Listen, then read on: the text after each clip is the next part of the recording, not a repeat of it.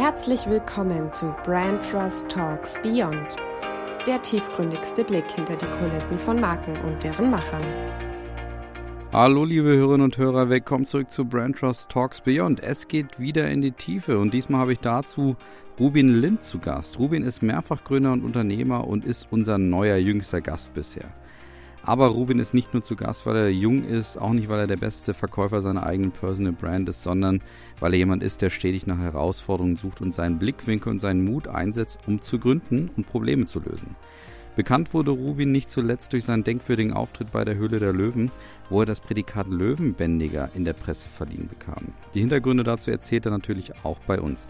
Aber wir sprechen dann zu Beginn vor allem über seine Netzwerkinitiative Global Top Talents, wie er darauf kam und welches Problem er lösen möchte, aber auch wie er die Marke mit seinem Digital Native Mindset aufbaut. Aber Rubin klopft keine Sprüche, er reflektiert sich selber und kritisiert sich selber auch offen bei einem Punkt, aber zeigt insgesamt Offenheit bei allem, was mich dann auch dazu bewegt, mit Rubin auch über das Gründerland Deutschland zu sprechen. Und mit seiner Antwort hat er bei mir durchaus für einen Schmunzler gesorgt, würde ich sagen. Nach dem Lacher zum Einstieg steigt Rubin aber dann so richtig ein und kritisiert offenherzig, was bei uns zum Thema Unternehmertum alles falsch läuft. Als ich ihm dann einen Wunsch offeriere, den er sich für Deutschland wünschen darf, fährt Rubin schon fast aus der Haut. Zum Ende schauen wir nochmal in die Glaskugel, was seine Global Top Talents Initiative angeht. Und dort nennt er ein Vorbild. Und ich würde sagen, ja, das hat so richtig in sich. Aber es ist ganz spannend, wie er da nochmal so richtig loslegt bei diesem Vorbild. Insgesamt sprechen wir aber natürlich auch, wie er zum Gründer wurde und vor allem, was ihn antreibt. Und dort hat Rubin auch ein klares Bild darüber, wie er einmal in ferner Zukunft auf sein Leben schauen möchte. Nicht nur wegen dieser, ja, sag ich mal, auch Äußerungen von Rubin ist der Podcast sehr, sehr hörenswert. Von daher hört mal rein, wenn ihr wissen wollt, was Rubin zum Gründerland Deutschland denkt, aber was er vor allen Dingen auch mit seiner eigenen Gründungsinitiative Global Top Talents alles so bezwecken möchte in Deutschland. Viel Spaß dabei. Hallo, liebe Hörerinnen und Hörer, willkommen zurück zu Brand Trust Talks Beyond. Ihr habt es in der Anmoderation schon gehört, wer mein Gast ist und deswegen starten wir direkt durch und ich begrüße erstmal Ruben ganz herzlich bei uns zum, im Podcast zu Gast. Hey Colin. Grüß dich, Ruben. So, wunderbar. Wir starten durch und du hast ja schon die gefürchteten Einstiegsfragen von mir im Vorfeld bekommen und hast dich entsprechend vorbereitet. Deswegen gehen wir da jetzt mal stark durch. Ich starte mal mit deiner aktuellen Lieblingsmarke. Das würde mich mal interessieren. Mm, Tesla. Warum Tesla? Tesla ist definitiv seiner Zeit voraus, macht überhaupt keine Werbung für seine Produkte, sondern lässt die Produkte für sich sprechen, durch die Art und Weise, wie sie designt sind, wie sie funktionieren.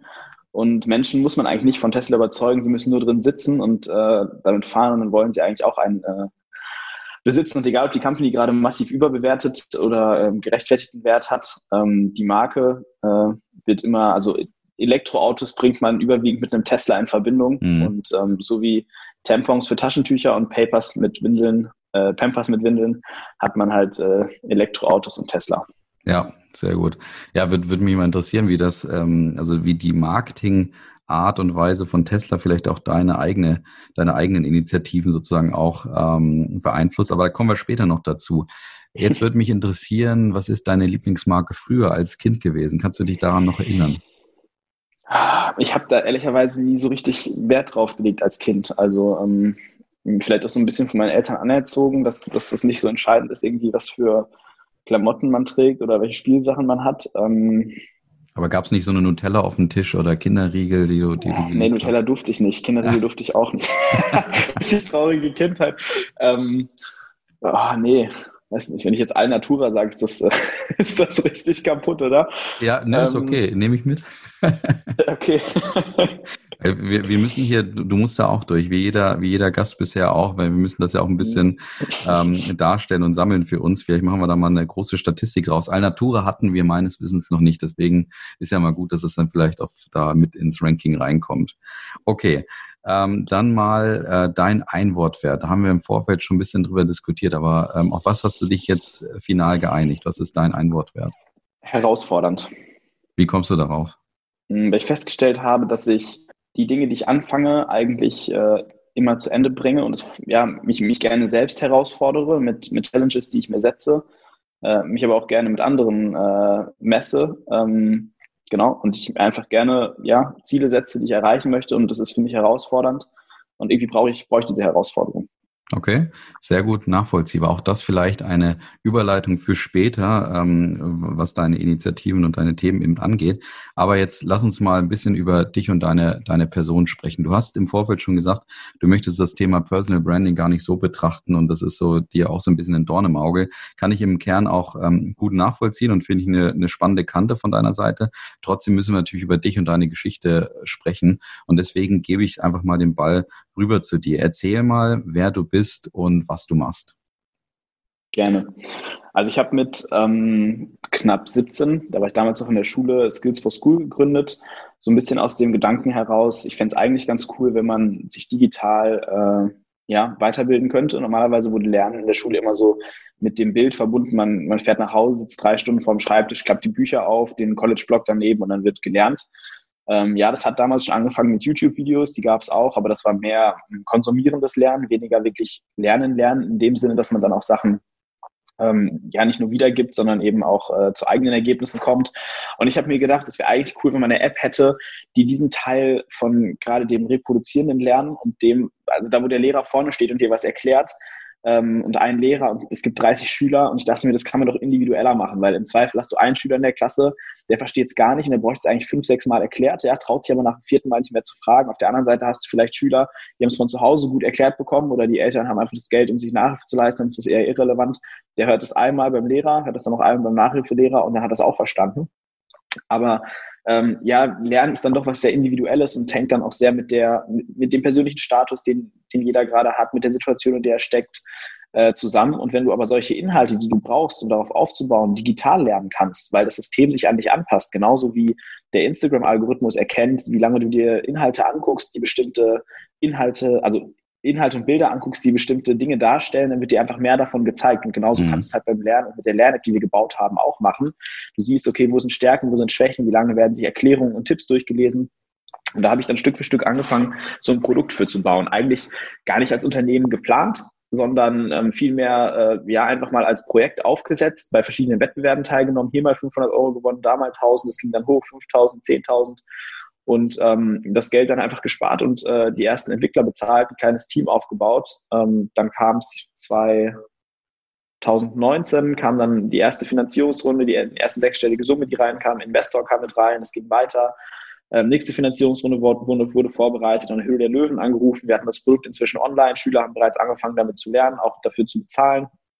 Und ähm, dann sind wir zur Höhle der Löwen gegangen, haben dort gepitcht. Ähm, wollte ich damals 700.000 Euro haben für irgendwie 15 Prozent. Das hat aber nicht hingehauen, mhm. weil die meine Bedingungen nicht akzeptieren wollten. Die haben mir einen höheren Vorschlag gemacht. Ähm, dann bin ich rausgegangen, die kamen hinterher. Das gab mega die Presses, äh, Pressestory, weil ja. dann hieß es irgendwie äh, Löwenbändiger und die laufen hinterher. So, also da habe ich gemerkt, was dann auch irgendwie Brand im Nachhinein ausmachen kann, was eine coole Erfahrung war, die überhaupt nicht geplant war.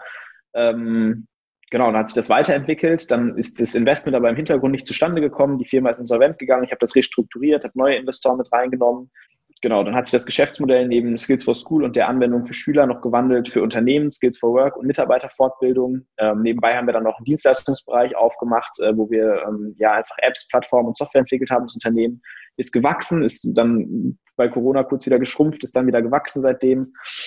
Genau, ich würde sagen, das ist so die, äh, die, die Main Story. Und parallel dazu vielleicht, weil du vorhin das kurz angesprochen hast, habe ich das Netzwerk gegründet Global Top Talents mit dem Gedanken, junge, herausragende Leute zusammenzubringen. Im ersten Jahr äh, dachbezogen und im zweiten Jahr war es dann schon international. Aus über 45 Ländern haben sich Leute beworben, um junge Leute zusammenzubringen, nicht nur aus dem Bereich Unternehmertum und Management, sondern auch aus dem Bereich Soziales, Wirtschaft, äh, Soziales, ähm, Gesellschaftliches, Kulturelles, um verschiedene Perspektiven zu haben, aber immer junge Leute zu finden, die Durchhaltevermögen haben mhm. und Disziplin haben in dem, was sie tun und sich mit denen zusammenzutun und zu gucken, wie können wir wirklich nachhaltige Lösungen für morgen schaffen, um die Gesellschaft voranzubringen, um ja, da einfach äh, Mehrwert zu schaffen und nicht auf der Stelle zu stehen. Ja, sehr, sehr spannende Story, äh, Rubin. Ähm, was ich ja gerne frage, wenn man so einen, ja, ich sag mal, bewegten Lebenslauf trotzdem in jungen Jahren ja schon hinter sich hat, gab es da für dich so deinen persönlichen Apfel auf den Kopf fallen Moment, wo du gesagt hast, ich muss jetzt gründen und ich muss vielleicht auch genau das Thema machen, was ich, was du da gerade beschrieben hast? Nee, eigentlich nicht. Also für mich war Gründen nie was, wo ich gesagt habe, boah, ich will jetzt irgendwie in die Selbstständigkeit. Ich wusste lange nicht, was ich, was ich machen soll nach der Schule. Ähm, irgendwie waren so diese klassischen Optionen offen ins Ausland äh, oder ähm, FSJ machen oder ähm, studieren, Ausbildung machen, aber ich hatte echt keine Ahnung, in welchem Bereich, was mich interessiert. Viele Praktika gemacht, viel ausprobiert, fand ich alles nicht schlecht. Ähm, aber Gründen war eher Mittel zum Zweck, weil ich es irgendwann musste. Also ich habe die Leute am Anfang, ja, hoffe, hört ihr das Finanzamt nicht mit, so habe ich aus eigener Tasche bezahlt irgendwie. Ähm, da, wo das Wettbewerbsgeld noch zu mir privat kam und irgendwann habe ich dann gemerkt, okay, das muss halt in eine Gesellschaft gegossen werden. Und deswegen habe ich das Unternehmen dann gegründet. Ähm, aber es war jetzt nie so, dass ich sagte, boah, ich will irgendwie Unternehmer werden, will ein Startup machen. So, ich hatte damit, ich hatte ja gar keine, gar keine Berührungspunkte dazu. Also weder irgendwie aus dem Elternhaus noch so im Umfeld. Ähm, ich bin dann erst über verschiedene Initiativen und Wettbewerbe so auf das Thema Gründen aufmerksam geworden. Das heißt also, es stand eher dein Antrieb und deine, dein Thema im Vor, also einfach, dass, dass du im Blick hattest und dass du dann eher zum Gründen als Konsequenz gekommen bist, als dass du gesagt hast, ich muss unbedingt Unternehmer werden. Richtig, genau. Also Unternehmer ja, dann, zu werden war überhaupt nie, mh. Nie der Gedanke. Okay, ja, interessant. Aber dann, dann, dann lass uns mal über äh, einer deiner Themen, die dich jetzt eben auch beschäftigen, aktuell sprechen, weil ich die hochspannend finde. Nämlich das ist die ja, Global Top Talents Initiative. Also ich nenne es jetzt mal Initiative. Du kannst es gerne auch einordnen, wie das für dich, was das für dich eigentlich ist, ähm, weil das ist ja vielleicht dann auch die spannende Frage. Aber was war da vielleicht? Und da glaube ich, hast du bestimmt so einen Moment gehabt, wo du gesagt hast, und das hast du ja eben schon ein bisschen anklingen lassen, da muss ich was tun, da muss ich vielleicht auch was tun. Ja, ähm, Initiative ist nicht schlecht. Also ich würde, ich würde es noch mehr als Netzwerk bezeichnen. Ähm, aber es ist letztendlich auch eine Initiative, weil eben auch dieser Award da dran hängt. Für mich war damals, ich, ich bin ja nicht studieren gegangen nach der Schule und habe das auch erstmal nicht vermisst, weil ich habe das Gefühl gehabt, okay, ich, ich lerne eigentlich in den Prozessen, in denen ich drin bin, viel. Ähm, ja, mache auch viele Fehler, viele Dinge sind schief gelaufen, aber ich glaube, die Lernkurve ähm, war und ist auch immer noch sehr steil. Ähm, und äh, ja, habe aber festgestellt, so dieser Austausch mit Gleichaltrigen, äh, mit Leuten, die eben ähnliche Dinge tun, ähm, den habe ich vermisst. Zu sehen, okay, wo sind andere, die genauso angetrieben sind und was voranbringen wollen, weil sowas motiviert hat, also sich gegenseitig zu motivieren, ja, und auch da vielleicht so ein bisschen diesen, nicht unbedingt Wettbewerbscharakter, ja, aber sich gegenseitig herauszufordern, sich voranzubringen, sich aber auch zu unterstützen und erf die Erfahrung, die man gemacht hat, auszutauschen, um nicht jeden Fehler viermal machen zu müssen. Ähm, das hat mir gefehlt. Und da habe ich dann so ein bisschen natürlich geschaut, okay, wie ist das eigentlich bei so Unis? Ich habe mir da natürlich so amerikanische, äh, englische Elite-Unis angeguckt, von Oxford über Stanford, Harvard, Yale etc. Und was alle gemeinsam haben, neben natürlich wahrscheinlich guter Lehre, das kann ich jetzt nicht beurteilen, aber wird wahrscheinlich so sein, äh, sind die Netzwerke, die sie haben. Die Leute, die ähm, diese Unis besucht haben, ähm, du kannst ja gefühlt, ja, irgendjemand, der einen Abschluss gemacht hat, einfach anrufen und du deine E-Mail schreiben und du kriegst eine Antwort, weil du einfach sehr gute ja, Netzwerkstrukturen eine gute Verbundenheit zu dieser Universität, zu der, ja, zu der Stätte, die dich praktisch gelehrt hat ähm, und dahin gebracht hat, wo du bist, äh, zu sein. Wo ich mir gedacht habe, boah, das hätte ich gerne, äh, mhm. sowas hätte ich auch gerne. Ähm, aber sowas muss jetzt gar nicht unbedingt auf eine Institution wie eine Universität bezogen sein, sondern ähm, ja, sowas kann, äh, sowas kann auch als Initiative ähm, so gegründet werden. Und ich habe festgestellt, ich wurde ja auch zu, ja, vor, vor zwei, drei Jahren, wo eben Skills for School ja sehr stark im Aufbau war, gab es immer wieder Auszeichnungen, egal ob jetzt irgendwie Gründer.de hat, hat mich mal Gründer des Jahres genannt, äh, TransferWise hat mich zu 20 Under 20 gemacht. Ähm, und das war immer alles schön und gut, so das war immer nett für den LinkedIn-Artikel, so die Zeitung hat sich gefreut, dass sie was zu schreiben hatte hier irgendwie ähm, in meiner kleinen Stadt. ähm, aber es war nichts Nachhaltiges. Also ich habe die Leute nie wieder gesehen, auch nicht die, die, die, die auch noch ausgezeichnet wurden. Und das wow. habe ich so ein bisschen vermisst, wo ich mir dachte, es ist zwar nett, wenn man ausgezeichnet wird, und ich finde es auch cool, ja, wenn irgendwie Forbes eine Liste macht und sagt, hier, wir bringen als Verlag immer wieder mal ähm, Gesichter raus, die man sich anschauen sollte und die man im, im, im Blick haben kann und die einen inspirieren können. Aber ich wollte was Nachhaltigeres. Ich wollte oder ich, ich will immer noch, ich will Leute zusammenbringen, die wirklich den Anspruch haben und sagen, ich will was voranbringen, ich will ja positive Veränderungen schaffen, ich will mich ganzheitlich mit Themen auseinandersetzen ähm, und ich höre nicht auf, wenn ich mich irgendwie eine kleine Sache hindert, sondern ich bin wirklich ja getrieben, diese Dinge einfach positive Veränderungen zu schaffen und äh, ich glaube, das ist so der, der Gedanke gewesen hinter Top Talents, warum dieses Netzwerk angefangen hat. Und ähm, ja, das ist jetzt inzwischen zweieinhalb, drei Jahre her. Die erste Auszeichnung war 2019. Ähm, da war das in Deutschland, Österreich und der Schweiz. Ähm, auch einfach um mal auch zu testen, klappt das, interessiert das Leute, kommen da Leute zusammen. Und da hatten wir schon knapp 600 Bewerbungen. ähm, was nicht wenig ist, wenn man überlegt, wie sich beworben werden muss, also mit Video, mit Lebenslauf, äh, Beantwortung diverser Fragen und so weiter. Also du brauchst bestimmt eineinhalb Stunden, um die Werbung online auszufüllen. Und dann im nächsten Jahr haben wir das Ganze international gemacht, weil es eben gut geklappt hat. Wir hatten einen Award in, in Berlin etc. und haben gesagt, okay, jetzt nochmal gucken, okay, was, was geht international in den verschiedenen Bereichen. Und du hast wirklich total unterschiedliche Leute. Also du hast Leute, die sich um, naja, klassische Dinge kümmern, wie irgendwie Finanzierung von, also klassische Dinge irgendwie für, für jetzt den deutschen Blickwinkel, Finanzierung von Studienkrediten ist ein Thema, wo Airbus vorangehen muss. Aber du hast auch Leute aus, wir hatten eine Dame aus Afrika, ich meine aus Simbabwe, äh, die sich dafür eingesetzt hat, ähm, dass junge Frauen während ihrer Periode in die Schule gehen dürfen. Weil das dort, wo sie ist, auf, aufgrund der mhm. kulturellen Umstände nicht möglich ist.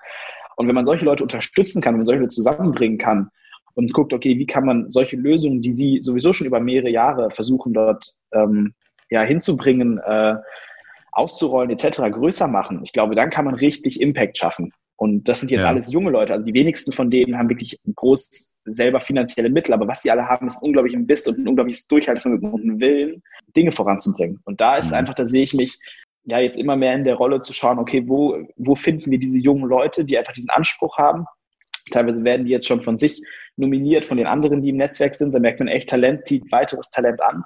Und auf der anderen Seite zu gucken, aber wo sind auch die Leute, die das Geld haben und ähm, die die Ressourcen haben, Innovation in die Welt zu bringen. Also sind es die großen Firmen, sind es Privatiers oder sind es selber junge Gründer, oder was heißt junge Gründer, aber halt ähm, wie sagt man da, äh, Erstgenerationsgründer, also die, ja. die das Risiko noch selber auf sich genommen haben, ja. etc. Und ähm, ja, bin da einfach immer wieder am Ausprobieren, am gucken, okay, wie ist da ein gutes Matchmaking, wie bringt man welche Leute zusammen, um diese einzelnen Themen voranzubringen und möglichst einfach viel positive Veränderung zu schaffen. Ich glaube, das ist so, das steckt hinter allem, dass ich einfach nicht am Ende meines Lebens abkratze und irgendwie, wenn ich das Glück habe, auf dem Sterbebett zu liegen, ähm, mir dann denke, so, boah, ey, die letzten paar Jahre hast du echt nicht, nicht sinnvoll genutzt. Also mhm. war echt irgendwie voll der Ego-Trip. Da habe ich keinen Bock drauf. Weißt du, dann, dann da sehe ich nicht so viel Sinn drin.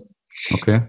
Bevor wir jetzt komplett äh, tief auch in, in diese Ma Marke sozusagen einsteigen, ähm, wird mich äh, trotzdem mal äh, zu, zu Beginn interessieren. Ähm, wie, was macht ihr innerhalb des Global Top Talents, ja, innerhalb dieser Marke oder dieser Initiative?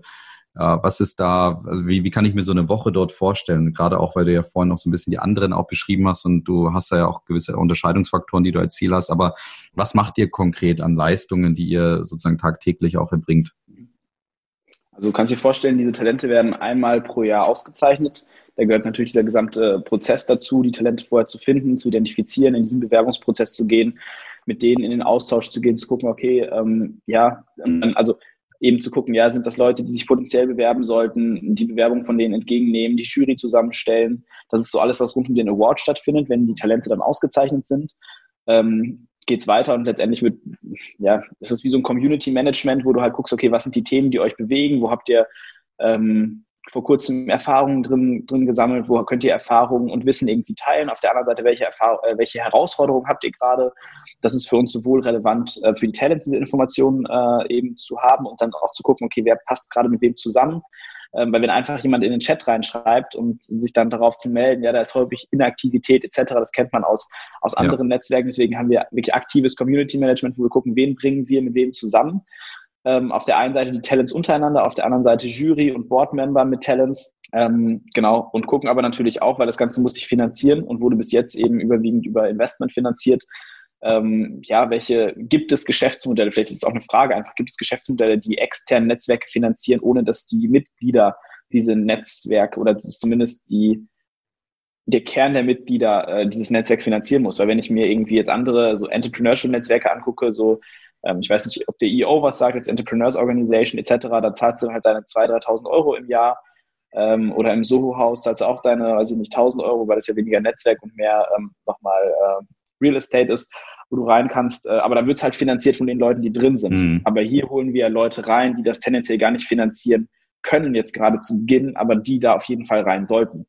Und ähm, da sind wir immer wieder am Ausprobieren und gucken, okay, ist es, ist es sinnvoll, diese Leute mit Firmen zusammenzubringen, irgendwie Firmen damit reinzuholen und zu sagen, bringt eure Challenges ein, an denen sowohl die Talente wachsen können, aber die Talente bringen euch eben auch neue Perspektiven, neue Lösungsansätze, bauen euch in kurzen Sprints irgendwie erste Tech-MVPs oder erste Brand-MVPs, die ihr testen könnt ähm, oder stellen wir vielleicht fest, die großen Firmen ja, töten eigentlich eher die Innovation äh, der jungen Leute, weil sie total mit ihrem Schranken denken und mit dem das klappt nicht und das klappt nicht und da in die Regularien reinkommen. Und da sind wir ständig in dem Lernens- und, und Ausprobieren-Prozess. Cool. Ähm, ja. Was, was macht denn dann euer, ähm, eure Marke sozusagen nachhaltiger als das, was du vorhin so ein bisschen auch als Kritik hast anklingen lassen, wo du gesagt hast, ja, ein Award ist schön und gut, ähm, aber eigentlich muss es darum gehen, dass nachhaltig daraus etwas entsteht und dass da nicht nur ein kurzer Hype entsteht, sondern dass eben natürlich auch die, vielleicht die Gründungsideen dann sich eben auch in Unternehmen, in Marken etc. gießen, damit die dann auch vielleicht erfolgreich am Markt oder in welchem Bereich auch immer auch agieren können. Was macht eure, eure Initiative, wie gesagt, nachhaltiger als das, was du vorhin so ein Stück weit kritisiert hast? Also wenn du es eigentlich kurz runterbrechen möchtest, dann ist es wirklich das aktive Netzwerk das aktive Netzwerk, das äh, ja einfach gelebt wird, das bespielt wird, wo der Austausch ist, ja, und du nicht einfach eine Liste pflegst, irgendwie, die du bei Excel hast und sagen kannst, ja, okay, das, das sind halt die Talente, die wir haben, die haben wir mal ausgezeichnet über die letzten zehn Jahre, ähm, wir sind richtig toll. Mhm. Also das ist das, was wir nicht wollen. Wir wollen wirklich diese, und das ist ja einfach, einfach die Arbeit, die wir da leisten. Ähm, die, die, die Calls, die wir jetzt gerade früher waren, treffen, jetzt gerade sind es Calls, unter denen wie wir aufsetzen, thematisch, wo wir gucken, welcher Austausch kann, ja, und diese Ergebnisse, die wir dann, das ist ja, schwer zu beschreiben, aber letztendlich ist es, ist es diese, dieser aktive Austausch, dieses Netzwerk, ja, und die Erfahrungen, die da geteilt werden. Ja, finde ich aber gar nicht, gar nicht so weit hergeholt in dem Sinne, weil das ist natürlich auch ein Thema. Also viele rühmen sich ja dafür, dass sie ein Netzwerk kreieren und schaffen. Aber die Frage ist immer, was aus so einem Netzwerk wirklich entsteht. Und da würde jetzt auch mal meine nächste Frage reingehen. Kannst du Erfolgsbeispiele nennen oder sagen, da hat sich das ausgezahlt, was wir tun? Also muss jetzt nicht ins Detail Boah, gehen, cool aber ja. also wir sind ja jetzt, wir sind, wir sind ja erst äh, erst zwei Jahre praktisch dabei, diese Leute auszuzeichnen. Ich weiß von verschiedenen Einzelfällen, wo, wo die halt, also das ist cool, dass sie sich gegenseitig anfangen zu unterstützen. Also man hat gesehen, teilweise haben die irgendwie ganz einfache Sachen, ja, ich, ich erinnere mich an das erste Jahr, da wollte jemand irgendwie ein Fair Fashion Label machen, hatte aber keine Ahnung, okay, wie kann ich das Ganze vermarkten? So, dann wurde aber ein Videograf mit ausgezeichnet, dann wurde eine Sängerin ausgezeichnet, haben zusammen ein Musikvideo gemacht für dieses Fair Fashion Label. Also, wo du festgestellt hast und dann äh, irgendwie kamen die in, von, von einem der Jurymitglieder, der hat denen dann eine Fläche angeboten, wo, wo irgendwie ein kleiner Shop in Berlin aufgemacht werden konnte und so. Also, wo man sieht, okay, krass, auf einmal irgendwie mhm. hat jemand, der eine Idee hat, der was voranbringen möchte, total die äh, Möglichkeiten, diese Idee dann auch in die Wirklichkeit umzusetzen. Oder ja, das, das ist ein konkretes Beispiel, was mir hängen geblieben ist. Das hatten wir mit Sicherheit gut. mehrmals. Mhm. Ähm, aber was ich auch spannend fand, das muss ich mir eingestehen, da war ich ein bisschen äh, nachlässig, weil ich operativ doch ähm, ja sehr viel von dieser Arbeit äh, mache. Habe ich im letzten Jahr, so 2020, habe ich es nicht. Ähm, ich, ich war einfach um den Award herum und so weiter. Es war viel los, es war Corona etc. Und ich habe es nicht geschafft, die Talente rechtzeitig zu vernetzen. Also am Abend der Bekanntgabe äh, wurden die bekannt gegeben, das wurde äh, auf Instagram gepostet, das Video ging online, also die ähm, Preisverleihung etc. Und ich war echt fertig und ähm, ja, habe die dann nicht mehr noch irgendwie per E-Mail vernetzt, sondern eine Gruppe gepackt. Und das war so cool zu sehen, dass die Leute von selbst angefangen haben zu gucken, okay, wer wurde ebenfalls ausgezeichnet dieses Jahr. Die haben dann angefangen, eine Gruppe zu erstellen und denen haben ihre ersten Calls gemacht, ohne dass ich überhaupt davon was, also ich habe das mitbekommen, weil sie es halt gepostet haben und irgendwie in der Story verlinkt haben auf Instagram, aber wo ich mir dachte, krass, wir haben echt die richtigen Leute ausgezeichnet ähm, die so einen aktiven Drang haben, dann auch in diesen Austausch zu gehen, weil wir haben mit jedem von denen einzeln gesprochen und haben gesagt, okay, was ist Top Talents? Willst du da rein? Macht das Sinn? Was kannst du dazu beitragen? Was, was, was bringt dir Top Talents etc.? Ähm, aber dann zu sehen, okay, irgendwie haben wir es versäumt, diese Vernetzung zu machen, aber sie klappt doch automatisch. Also eigentlich braucht es mhm. uns gar nicht so. Das ist, das ist richtig cool. Das, das und dann auch zu sehen, ja.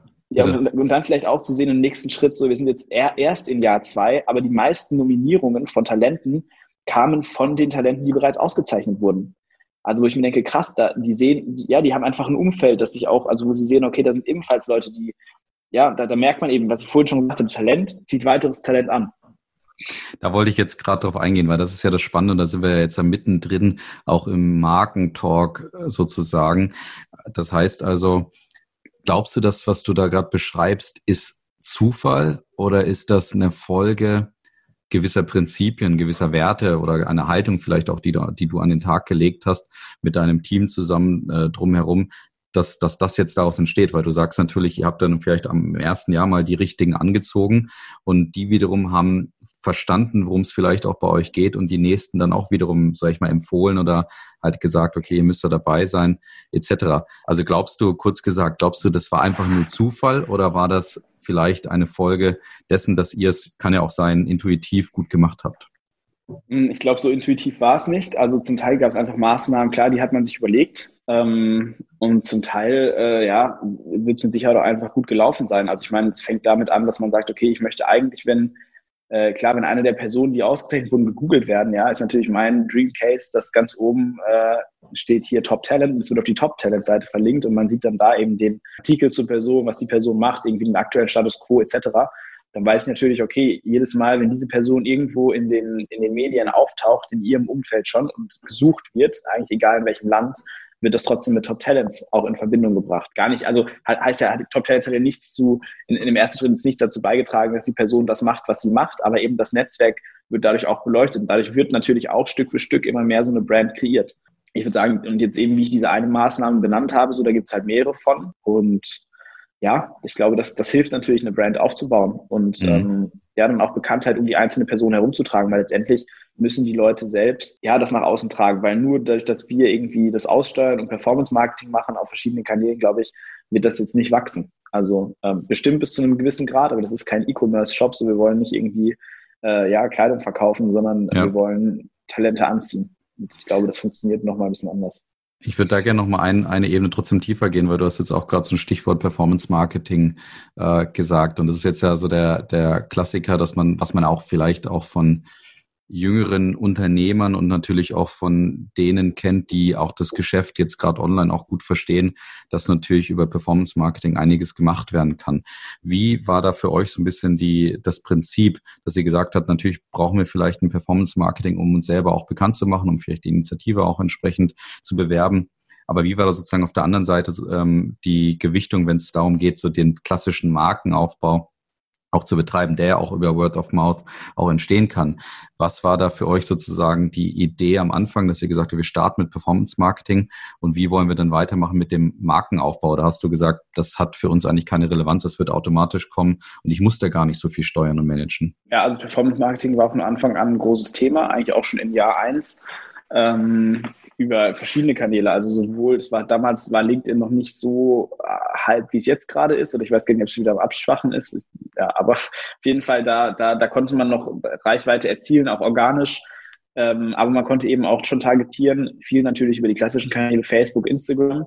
Ähm, aber auch da haben wir, also es war im Jahr eins noch nicht so extrem, weil da haben wir Deutschland, Österreich und die Schweiz beworben, haben uns angeguckt, okay, wo sind geografische Hotspots, welche Interessen haben tendenziell Leute, die eben ja ihre Dinge durchziehen, in welchen Bereichen, ja, weil wir hatten ja die äh, im ersten Jahr sechs verschiedene Kategorien, im zweiten Jahr haben wir es dann zu acht Kategorien gemacht ähm, und dafür aber weniger Talente pro Kategorie ausgezeichnet und haben dementsprechend natürlich äh, die Kampagnen beworben und haben erklärt, okay, was ist der Gedanke hinter, äh, hinter dem Global Top Talents Network, warum wollen wir das machen? Und haben halt versucht, darüber die Zielgruppen zu erreichen ähm, und dann, ja, über eine erste Audience aufzustellen, danach irgendwie Videos anzusprechen, zu sagen, hey, warum solltet ihr euch für dieses Netzwerk bewerben, was, was, was ist Sinn und Zweck dahinter, was ist der Gedanke, was ist die Idee, können wir die Idee gemeinsam aufleben lassen, weil es ist zwar nett, eine Idee zu haben und so ein Netzwerk zu machen, aber letztendlich glaube ich, wenn du nicht die richtigen Leute da reinkriegst, so, dann ist die Idee auch einfach ganz schnell wieder mhm. gestorben. Und es war halt eine nette Idee, aber ähm, kein nachhaltiges Netzwerk. Aber das heißt, du hast Was eigentlich... Nochmal, habe ich deine Frage beantwortet? ich bin ein ja, ich, Gedanke. Äh, ne, alles gut. Ähm, ich glaube, äh, um es jetzt zusammenzufassen, das kannst du ja auch gerne bestätigen oder auch verneinen.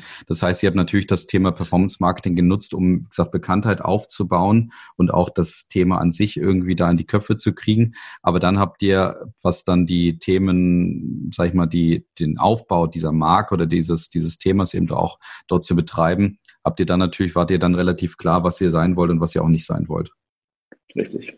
Genau. Dann lass ja. uns da noch mal, lass uns da noch mal ein bisschen tiefer noch, noch einsteigen. Was waren denn dann so Prinzipien und Werte, die, wo du sagst, das war, das waren so die Themen, die wir auch in den Vordergrund gestellt haben, ähm, wo, wodurch ihr vielleicht auch genau die angezogen habt, die dann auch am Ende kamen? Oder hattet ihr das am Anfang gar nicht? Aber du hast jetzt eben schon so ein bisschen beschrieben, das in den Videos äh, und auch einfach bei dem Marketing, was ihr dort dann gemacht habt, dass natürlich da gewisse Themen auch kommuniziert wurden. Das ist eine gute Frage. Also ich weiß nicht, wir sind jetzt nie nach außen gegangen und haben irgendwie gesagt, so hier, Wert Nummer eins ist jetzt Nachhaltigkeit, Wert Nummer zwei ist äh, soziale Gerechtigkeit. Ich glaube, ja, so gut formuliert haben wir es nicht. Ist vielleicht ein guter Anstoßpunkt, dass man das mal macht ähm, und vielleicht mal so Werte ganz klar auch runterschreibt. Nehme ich mal direkt mit. Finde ich nämlich eigentlich eine gute Idee. Haben wir so noch gar nicht und fände ich eigentlich ja. cool, mal so auch äh, online zu, zu kommunizieren.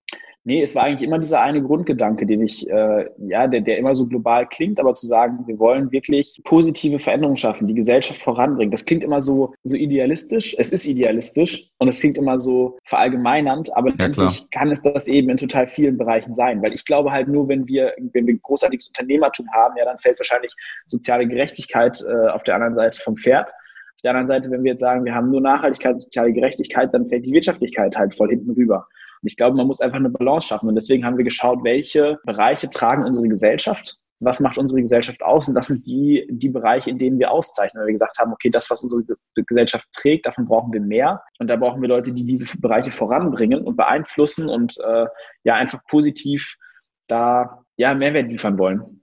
Ähm, mhm. Ähm, genau, weil wir brauchen nicht mehr Leute, die, die egoistisch sagen, okay, das ist jetzt super, so, da gehe ich rein, da sehe ich Business, da mache ich jetzt eine Menge Geld draus. So, das ähm, kann man machen, wenn man möchte. Ähm, ich glaube nur nicht, dass es irgendwie, also wenn einen das glücklich macht, ist das super, aber ähm, solche Leute brauchen wir jetzt nicht bei uns im Netzwerk. Ich habe nichts dagegen, wenn Leute ähm, Geld verdienen wollen und äh, ja, gönne jedem seinen Reichtum, aber ich glaube halt, wenn man damit sinnvolle Dinge machen kann, ist das so viel ähm, cooler, als einfach nur zu konsumieren. Das ist ein, vielleicht eine schöne Überleitung, weil das wäre jetzt meine nächste Frage gewesen. Was Gibt es, gibt es bei euch gewisse No-Gos, die ihr für euch schon formuliert habt oder zumindestens auch ja bei dir in deinem Unternehmerbauch sind? Weil oftmals ist es ja auch eine Frage dessen, hast du das schon formuliert, hast du es so wie auch, wo wir jetzt gerade über die Werte gesprochen, hast du es mal zu Papier gebracht oder weißt du das einfach aus der, aus deiner Intuition heraus? Das würde ich niemals machen mit, mit meiner Marke oder mit diesem Thema, was ich jetzt hier repräsentiere. Gute Frage. Ich habe ja auch, bevor, bevor wir jetzt angefangen haben, über Global Top Talents als Marke zu sprechen oder bevor äh, ja ihr gesagt habt, hey, lass mal, lass mal in einem Podcast sprechen, habe ich nie so über ja, Global Top Talents als Markenaufbau nachgedacht. Also mhm. ihr nennt das ja eben Marke. Für mich war es immer das Netzwerk und die Mission, die wir dahinter haben, eben die ich gerade formuliert habe. Ja, und ich, ich glaube, das ist einfach die, die No-Gos haben sich ergeben, dadurch, dass man im Austausch, also ja, ich habe ja, bin ja hingegangen, habe die ganze, habe hab die Jury zusammengestellt, übers Netzwerk äh, habe ich hier eine Empfehlung bekommen, da eine Empfehlung, habe mit den Leuten gesprochen und dann merkt man relativ schnell, was sind die einzelnen Werte der Leute, worauf achten die, was ist denen wichtig, ja, das, was sie verkörpern in ihrer beruflichen Position, leben sie das auch privat, irgendwie sind sie das durch und durch oder ist das nur irgendwie so eine halbe Facette von dem Menschen und irgendwie, ähm, ja, eigentlich ein ganz anderes Bild. Das hat sich aber immer, ja, irgendwie aus dem Bauch heraus ergeben. Ja. Also ich habe es tatsächlich ja. nie, nie runtergeschrieben. Ist eigentlich ein guter Punkt und müsste man mal machen. Aber sowas ist halt, weißt du, das ist, ja, ich glaube, das ist super, wenn man das hat und ich glaube, es ist auch super wichtig. Aber es war halt damals, wenn man, wenn man nach dem Motto vorgeht, okay, hey, möglichst lean, möglichst günstig, lass uns jetzt einfach Klar. mal starten, lass uns irgendwas voranbringen. Da setzt du dich halt nicht irgendwie hin in, in, in, einem, in einem zweiwöchigen Workshop und sagst, ja, okay, klar. wir definieren jetzt erstmal Werte und schreiben das alles runter. Aber ja. das ist eigentlich ein cooler Anspruch und nehme ich definitiv auch mal mit. Mhm. Lass uns, um das mal, ja. ja. klar, um das mal abzuhaken, wenn du jetzt gerade über deine Jury äh, gesprochen hast, was sind denn dann so deren Themen, weil du hast ja gerade gesagt, ihr habt doch schon ein bisschen darauf geachtet, dass, dass die auch einen gewissen Anspruch dann auch repräsentieren, dass die vielleicht für sich auch, ähm, sag ich mal, eine cleane Marke sind, die da keine Widersprüche aufstellen, weil wenn du dir dann irgendeinen Jurykollegen reinholst und ähm, der ist das absolute Gegenteil von dem, was ihr trotzdem auch verkörpern wollt, ob jetzt bewusst oder unbewusst, dann ist natürlich das eure Marke, eure Initiative in dem Sinne dann auch schnell äh, nicht glaubwürdig. Deswegen, was, was waren da so die Prinzipien, als du die Jurykollegen ausgewählt hast, dass du gesagt hast, das sollten die eigentlich verkörpern? Ging es darum, dass die Jungen alt sind oder äh, ging es darum, dass sie schon, äh, schon was in dem, in, als Unternehmer ähm, äh, erreicht haben? Oder was waren da so deine, deine Themen, die du, wonach du auch gesucht hast mit deinem Team? Mm, wir haben versucht, äh, das hat sich gewandelt tatsächlich, ähm, auch alleine in den letzten beiden Jahren, jetzt auch im dritten Jahr schon wieder. Ähm, wir haben geguckt immer, das ist in allen drei Jahren gleich geblieben, dass wir genug Leute haben aus diesen unterschiedlichen gesellschaftstragenden Bereichen. Also bringt ja nichts, wenn du eine Jury von 25 Unternehmern hast, so, weil die haben andere Perspektive auf soziale Projekte als Leute, die jetzt vielleicht aus einem, aus einem, ja, sozialen Umfeld kommen ähm, oder aus einem kulturellen Umfeld, wo du dann Musiker, Filmproduzenten etc. hast. Das heißt, wir haben versucht, immer da eine Diversität zu schaffen. aber haben natürlich festgestellt, von Jahr eins auf Jahr zwei war da schon ein großer Shift, weil wir natürlich erst ja Deutschland, Österreich und die Schweiz hatten und dann haben wir natürlich geguckt, okay, welche Jurymitglieder gehen jetzt mit ins nächste Jahr, wo kommen neue Jurymitglieder dazu? Wir haben immer die Zahl bei 25 Jurymitgliedern gelassen, sowohl im ersten als auch im zweiten Jahr und haben dann aber geguckt, äh, dass sie aus den verschiedenen Ländern kommen. Also du, dann ja, wollten wir diese Länderdiversität mit drin haben. Witzigerweise haben wir uns nie um eine ähm, Diversität der Geschlechter bemüht, ähm, die war automatisch gegeben. Ja, vielleicht auch aufgrund der, aufgrund der Bereiche. Und wir haben auch nie, das vielleicht auch mal, das ist kleiner, kleines Zeit und so, wir haben auch nie geguckt, ähm, ob wir gleich viele ähm, Männer und Frauen auszeichnen. Es hat sich witzigerweise immer ergeben. Aber was man ganz klar festgestellt hat, die sind in unterschiedlichen Bereichen. Also es ist jetzt nicht so, dass du beispielsweise, ich glaube, bei Unternehmertum war es jetzt im letzten Jahr waren es vier Männer, eine Frau. Ähm, ich glaube, bei Society waren es vier Frauen, ein Mann, also genau andersrum, mhm. wo du festgestellt hast, okay, diese Bereiche teilen sich schon irgendwie, wo man merkt, okay, irgendwie, so es gibt äh, irgendwie, Frauen findet man mehr in den Bereichen und Männer mehr in dem Bereich, das ist irgendwie, ist einfach gesellschaftlich so gegeben ja. äh, zum aktuellen äh, ja, Status quo. Ähm, aber ich fand es witzig, dass wir uns dann nie, also ja, mich hat es auch mal jemand gefragt, ob wir das irgendwie aktiv dann beeinflusst haben und gesagt haben, hey, hier, da müssen so viele von eben Männer rein, so viele Frauen. Nee, das war nie was, wo wir drauf, wo wir drauf achten mussten. Ja, Aber und mit der Jury, das ja. war immer, genau, und auf die Jury bezogen, das war eigentlich immer so ein, so ein, so ein persönliches Ermessen. Ja, und viel kam einfach über Netzwerk. Also, man, da musste man es ja erstmal hinkriegen, irgendwie, dass man annähernd da aus zehn Nationalitäten Leute kennt, zusammenbringt, für so eine junge Initiative begeistert, die jetzt noch nicht irgendwie, ja, weiß ich nicht, 20 äh, tolle Sachen rausgebracht hat, irgendwie aus, aus denen fünf Bücher hervorgegangen sind, äh, zehn wissenschaftliche Studien. Also da hatten wir ja noch gar nicht so eine Reputation und Referenz. Ähm, genau, um jetzt vielleicht große Namen zu bekommen, etc. Ähm, mhm. Und auch da wäre dann die Frage, holt man die Jurymitglieder rein, um große Namen drin zu haben und damit werben zu können? Nach dem Motto, wollen wir die Marke aufbauen oder holen wir Leute, die wirklich gut sind in ihren Bereichen, aber vielleicht eher Underdogs, aber die wirklich gut bewerten können, die Talente, die sich hier bewerben oder die Leute, die sich bewerben, sind das wirklich nachhaltige Talente, die etwas voranbringen können. Und da haben wir uns eigentlich, nee, wir haben uns immer für Letzteres entschieden, weil wir festgestellt haben, wir brauchen jetzt nicht Leute, die ähm, es ist, also natürlich wäre es für die Marke wahrscheinlich besser, würden wir die Leute nehmen, die vermeintlich, weiß ich nicht, also es gibt da so ein paar Leute, wo man sich denkt, okay, das ist vermeintlich Tech Deutschland, die wissen, wie, wie Tech funktioniert, ähm, die wissen, wie verschiedene Themen funktionieren, wo man sich dann denkt, hm, da ist auch immer viel Gerede und, und, und viel nach vorne irgendwie so in die Zeitung raus, aber wenn es dann irgendwie ums Detail geht, so die Leute, die wirklich in den Themen drinstecken, haben meistens gar nicht die Zeit, um sich groß zu diesen Themen zu positionieren. Also ähm, ja, Bill Gates, als er angefangen hat, Microsoft ja. zu bauen, vielleicht ganz kurz als, als, als Einwurf, so, da hat er sich nicht darum gekümmert, dass er, äh, ja, dass er sich groß dazu positioniert hat, wie, wie die Technik funktioniert. Er hat angefangen, sich zu Themen zu positionieren, eigentlich erst nachdem der Durchbruch bereits da war, also nachdem der Erfolg da war. Und deswegen habe ich mich, was du am Anfang auch so ein bisschen gesagt hast, wo ich meine klare Kante gegen Personal Branding oder so ein bisschen, wo ich, was mir so ein Dorn im Auge ist, liegt vielleicht daran, dass ich das Gefühl habe, viele Leute versuchen sich vermeintlich zu positionieren, aber es ist halt einfach mehr heiße Luft als irgendwie Kontext und wirklich Wissen hinter dem, was sie machen. Und ähm, ich glaube, das ist ja dass das ja, was so bei dann, dem Thema so ein bisschen nervig ist. Absolut, aber dann, seid, dann seid ihr natürlich dort eben äh, sehr viel klarer auch unterwegs, auch jetzt mal aus Markengesichtspunkten, als du es vielleicht dir selber auch da zuschreiben würdest, gerade wenn du jetzt auch sagst, ihr wart eben genau bei dieser Juryauswahl, deswegen wollte ich darauf auch hinaus, dass du dort ganz klar ein Gefühl hast, was, wen brauchst du dort und wen brauchst du dort auch nicht. Und das finde ich ist eine klare Kante und ein klares Markenprinzip, wenn du eben sagst, wir setzen nicht darauf, jetzt die bekannten Zugpferde dort wieder reinzusetzen, was uns sofort in die Bekanntheit katapultieren würde, sondern wir wissen ganz genau, wo wir auch hinwollen und was wir auch ein Stück weit hier auch brauchen. Ich würde gerne mit einer Frage diesen, diesen Sektor so ein bisschen abschließen und dann mit dir noch gemeinsam so ein bisschen über die Zukunft sprechen und vielleicht auch über die, das aktuelle Gründerland Deutschland oder so Gründergesellschaft, die wir vielleicht hier auch haben. Und zwar würde ich die Frage, die jetzt zum Abschluss kommt, nicht selber stellen, sondern einspielen, nämlich von Thomas Schmidt, deinem Vorgänger hier bei Beyond, der dir folgende Frage hinterlassen hat. Mich würde interessieren, welchen Tipp gibst du jemandem, der deinen Job hat, an Tag 1 in diesem Job?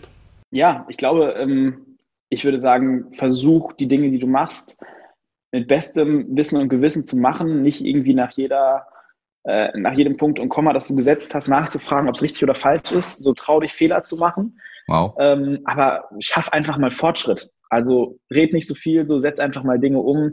Ich glaube, das, das bringt voran. Bevor man irgendwie sich in, in fünf Meetings tot mietet, so fände ich einfach besser, wenn mal irgendwie was vorankommt, Entscheidungen getroffen werden. Man kann Dinge immer noch revidieren später, aber ähm, ich glaube, gerade in Deutschland haben wir echt ein Fable dafür, ja, einfach immer Entscheidungen 20 Mal zu überdenken. Und je größer die Unternehmen werden und komplexer, desto, desto häufiger, weil Leute einfach fehlendes Verantwortung oder die können einfach keine Verantwortung mehr übernehmen. Deswegen würde ich mir selbst einen Tipp geben. Zum Anfang würde ich sagen, so, sei dir deiner Verantwortung bewusst, übernimm Verantwortung für die Entscheidung, die du triffst, aber triff Entscheidungen und komm schnell voran. Sehr gut, das ist natürlich das ist nicht nur ein Tipp, aber. Nee, aber das ist, das ist ein klar, auch wieder ein klares Prinzip, eine, eine klare Idee dahinter.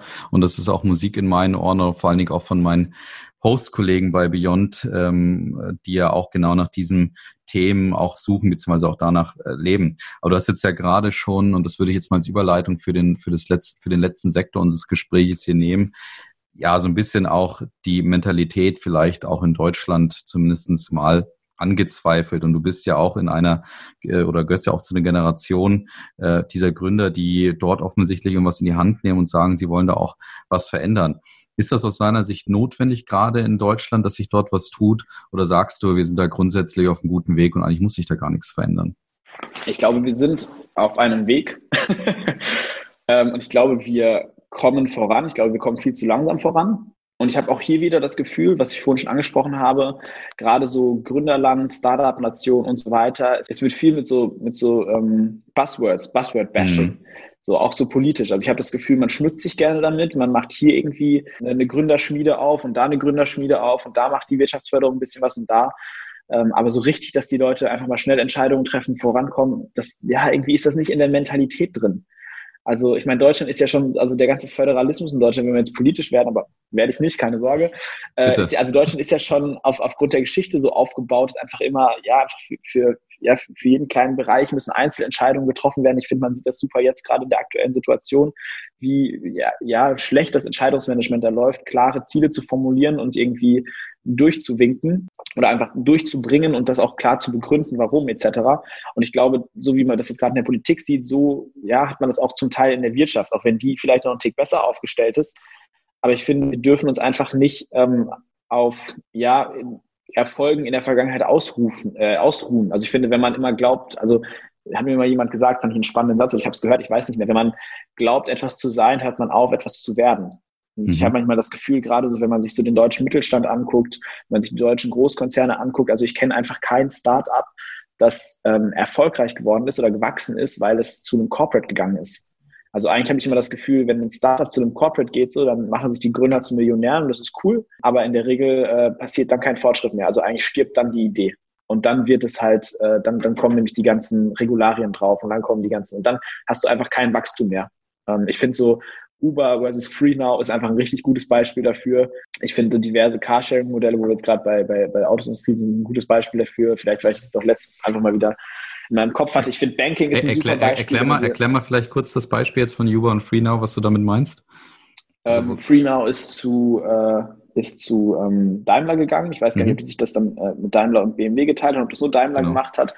Die haben dann noch, äh, dann, was gab es noch? Car2Go, Drive Now ähm, wurde zusammengelegt etc. Und ich glaube, Car2Go war schon von Anfang an ein Daimler-Startup. Ich weiß genau. nicht, ob es aus dem Inkubator ja. kam. Also ich bin zu gerade, ja, dann wieder zu wenig drin, aber auf jeden Fall, äh, wenn, wenn man Free Now und Uber vergleicht, also Uber legt einfach, was Funktionalitäten angeht, das Wachstum anlegt, unglaubliche ja, Kurven nach oben hin. Ähm, und, und Free Now, äh, ja, war, weiß ich gar nicht, ob die mal eigenständig waren, dann verkauft haben an Daimler oder ob die, äh, also oder ob die auch aus der Schmiede von denen kamen, aber es ist im Endeffekt eine Copycat davon, die mhm. sich aber auch nicht richtig durchsetzen, die es dann halt versucht. Also jetzt versuchen sie irgendwie Tier Mobility mit einzubinden, was aber eigentlich gar nichts mit dem Kernprodukt zu tun hat, wo ich mir denke, ihr versucht irgendwie alles wieder in ein Produkt zu, zu, zu werfen und denkt, dadurch seid ihr dann erfolgreich, ihr habt für alles seid so, aber irgendwie hat doch keiner ein Problem zu sagen, wenn ich halt so einen Tierscooter haben möchte, dann, dann gehe ich in die Tier-App und wenn ich halt einen Uber haben will, gehe ich zu Uber. Da brauche ich nicht irgendwie eine App, das macht euch halt nicht innovativer. Und irgendwie hat man das Gefühl, da passiert einfach viel weniger Wachstum. Ähm, mhm, ja, man sieht das an so,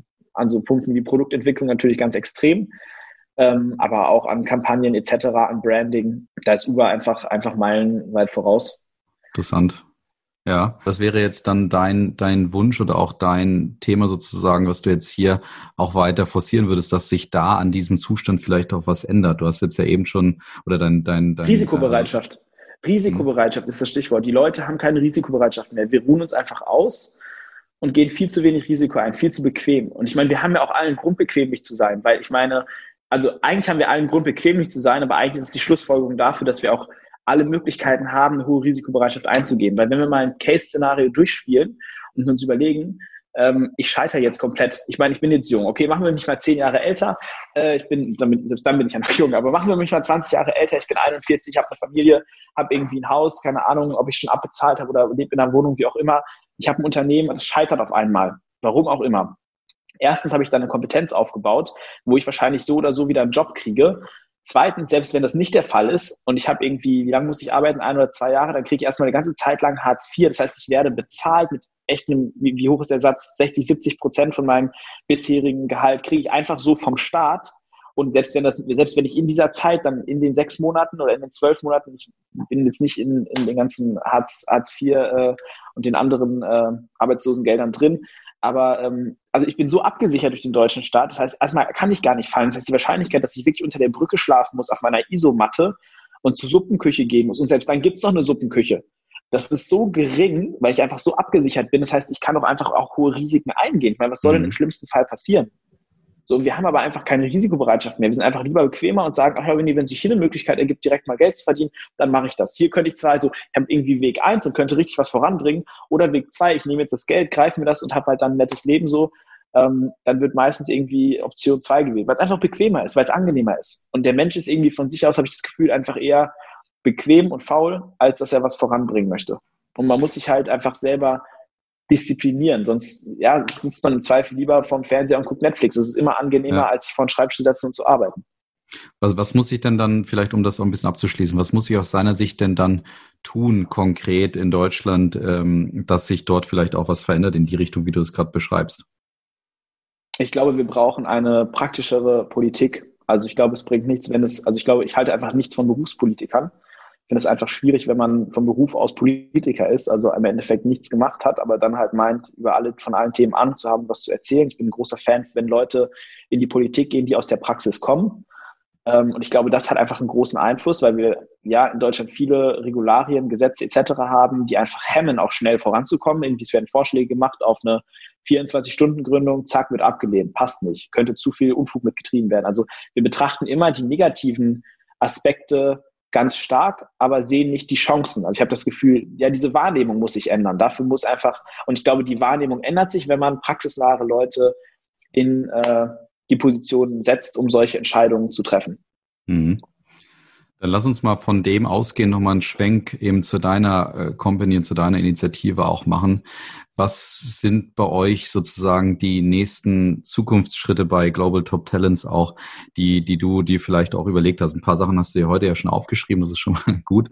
Aber ähm, wie, willst, wie willst du sozusagen mit der Initiative jetzt auch weiter genau das vielleicht auch erreichen, was du gerade kritisierst oder auch beschreibst?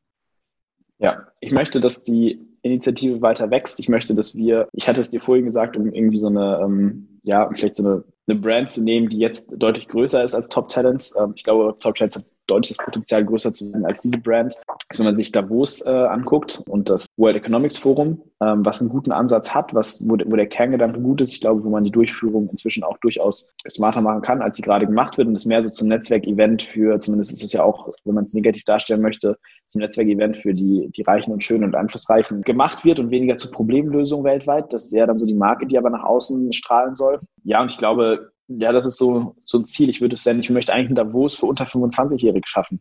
Ähm, vielleicht gibt es ein besseres Äquivalent als jetzt das World Economics Forum, aber das ist auf jeden Fall präsent in den Köpfen der Menschen und das kennt man. Ähm, ja, und ich möchte Top Talents so groß machen. Ich möchte, dass wir einfach weltweit die, die besten und herausragendsten Talente zusammenbringen, dass wir wirklich Lösungen schaffen, dass wir diese Lösung auch nachhaltig messbar machen, weil auch das war ein guter Punkt. Du hast vorhin gemerkt, du hast mich angesprochen, ich konnte dir ein Beispiel nennen, aber ich, ich fände es super, hätte ich, dir eine, hätte ich dir eine Liste geben können und sagen können, such dir eins der Beispiele aus, ja, von, von einfach krassen Veränderungen, die, die dadurch passiert sind, von Brunnen, die in Afrika gebaut wurden, von Unternehmen, die wir disruptiv, äh, ja, die neue Arbeitsplätze geschaffen haben, die großartige Technologie entwickelt haben von ja, Millionen von Schülern, die jetzt auf einmal besser lernen können aufgrund der, der Dinge, die da entwickelt wurden, der Konzepte, die geschaffen wurden, der Umsetzungen, die realisiert wurden.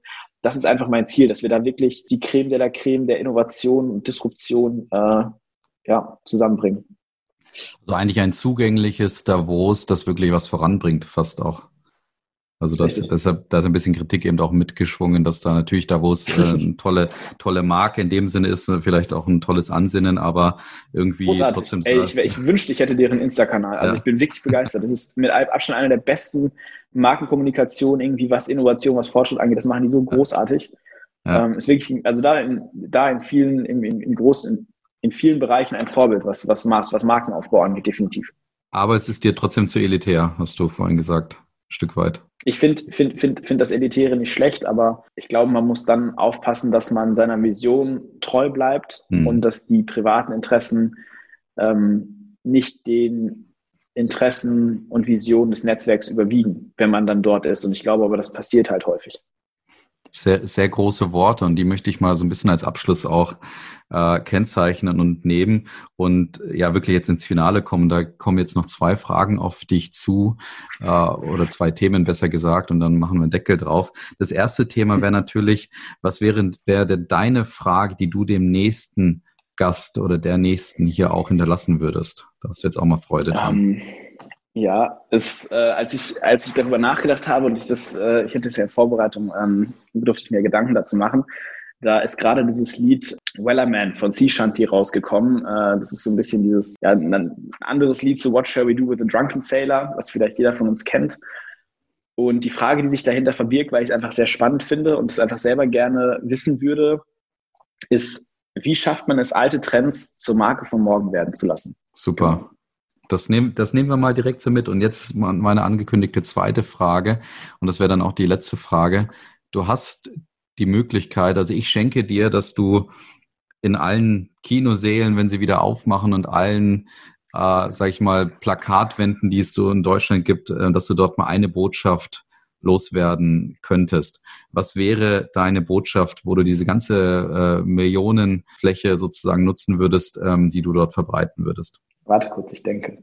Ja, man hört ich hab's es. eigentlich schon. Ich brauche nur. ja, es ist gut. Man muss, sollte sich darüber Gedanken machen, wofür man diese ganze wertvolle Fläche auch nutzt. Von daher ist das in Ordnung. Ja, ich glaube, ich habe es. Also es wäre es wäre eigentlich eine drei, eine Aussage in drei, ähm, in drei Punkte. Ähm, und ich glaube, ich würde sie nennen mehr, also es wäre eine Kampagne, die würde ich nennen mehr Risiko, weniger Ego, mehr Innovation. Kannst du mal wiederholen? Ich finde ich großartig. Ich muss drüber nachdenken. Also. Mehr Risiko, ja. Weniger Ego, mehr Innovation. Wow, mehr Risiko also bei den Dingen, die man angeht, weniger Ego und sich selbst so ein bisschen zurücknehmen bei den Dingen, die man angeht und einfach den Anspruch zu haben, mehr Innovation zu schaffen. Wenn man die Möglichkeit hat und in so einem privilegierten Land aufwächst, dann sollte man das auch nutzen und nicht die Arroganz haben und sagen, das machen andere. Hast du die, hast du die Kampagne schon in der Schublade vielleicht? Weil die klingt jetzt so, so perfekt. Und wenn nicht, also jetzt haben wir natürlich eine schöne Plattform hier geschaffen, vielleicht für den einen oder anderen äh, Kapitalgeber, der sagt, ich, ich gebe dir mal meinen Kinosaal, wenn er wieder auffahrt, oder meine Plakatwand und gebe dir die hier oder stelle sie dir zur Verfügung, damit du genau diese Botschaften raus, äh, raushauen kannst. Super, Rubin. Also ich bedanke mich ganz herzlich für dein, ähm, für dein, ja, deine Teilnahme hier bei Beyond. Wir haben also über deinen, über deinen, ja, kurz über deine Gründungsgeschichte auch gesprochen, über dich persönlich, was dich auch angetrieben hat. Wir haben über Global Top Talents gesprochen und dort so ein bisschen ergründet, ob ihr dort eigentlich schon im Bereich Marke unterwegs seid oder ob vieles jetzt auch Intuition und Bauchgefühl ist. Und dann haben wir sehr kritisch auch über das ja, Land oder unser Gründerland Deutschland hier auch gesprochen gesprochen, was sich dort verändern muss. Und du hast abgeschlossen mit einem persönlichen Blick in deine Glaskugel, äh, was du denn mit Global Top Talents noch erreichen möchtest und vor allen Dingen, was wir hier in Deutschland auch brauchen. Von daher glaube ich eine wunderbare Folge mit vielen Facetten und dann äh, bedanke ich mich ganz herzlich bei dir dafür. Danke dir, Colin. Wunderbar. Alles Gute und bis bald, Ruben. Mach's gut. Ciao. Ciao.